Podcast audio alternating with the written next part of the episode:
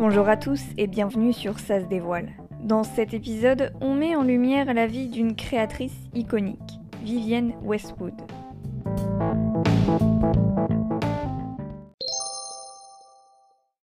Surnommée l'enfant terrible de la mode, cette styliste a levé la mode du punk au plus haut, avec ses créations originales les unes des autres. Une excentricité qui se doit à son idylle avec un des membres du groupe des Sex Pistols. On revient sur son parcours de Londres à Paris.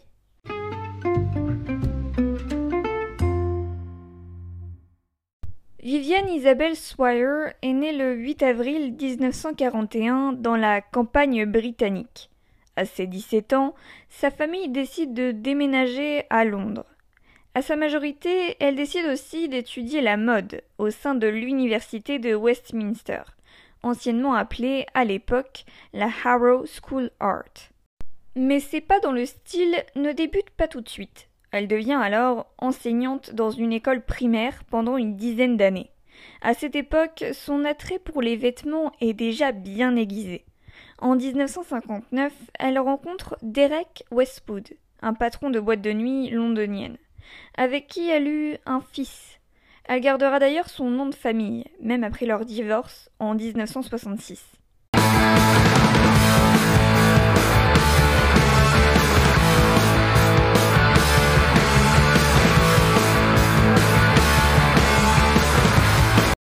En 1965, elle rencontre un autre homme, avec qui elle se mariera juste après son divorce avec Derek, Malcolm McCarlen. Une nouvelle relation qui lance le début de Vivienne dans la mode.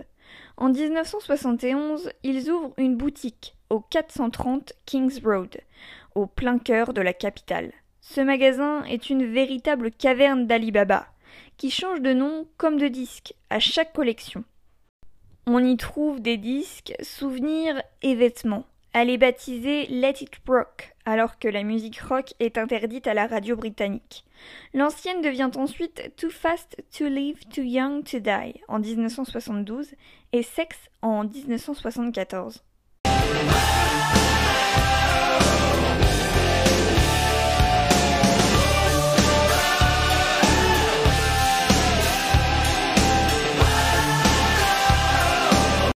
Dans les années 70, les rockers s'arrachent les fringues de Vivienne. Elle lance ses collections d'affilée qui plaisent à certains groupes de musique et deviennent ses égéries, comme les New York Dolls ou bien les Sex Pistols. À l'aube des années 80, c'est elle qui est la pionnière de la mode punk. En octobre 1982, elle commence à créer des vêtements d'un style plus marginal. Elle est l'une des premières créatrices anglaises à faire défiler ses collections à Paris. Fort de son succès, elle lance sa collection Pirate, qui fait parler d'elle dans le monde entier.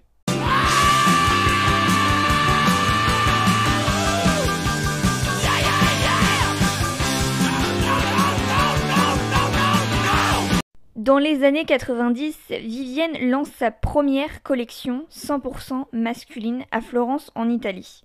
Elle reçoit également certaines reconnaissances pour son travail, notamment trois fois le prix du designer britannique de l'année, ainsi que son statut d'officier de l'ordre de l'Empire britannique, remis par la reine elle-même. My government will play their full part in maintaining the North Atlantic Alliance and the other regional pacts to which they belong. My armed forces will continue to make their contribution to the safeguarding of world peace. En 93, sa ligne de vêtements se sectionne. Gold Label pour la ligne de haute couture et Red Label pour le prêt-à-porter. Un peu plus tard, deux autres lignes sont également montées sous le label Anglomania et Man. Les années 2000 sont également une apogée pour la reine du punk. En 2008, par exemple, le film Sex and the City utilise une robe de mariée créée par Vivienne pour figurer sur l'héroïne interprétée par Sarah Jessica Parker. She's looking quite at home for someone who didn't think she had the bride gene.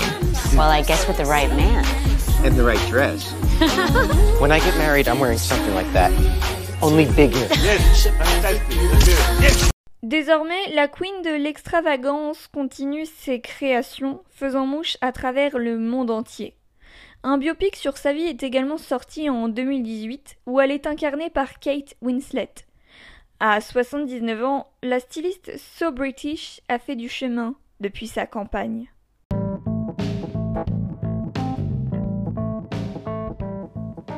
Merci d'avoir écouté cet épisode de Ça se dévoile. On se retrouve prochainement pour une nouvelle histoire. Je vous invite à vous abonner pour ne rater aucun épisode.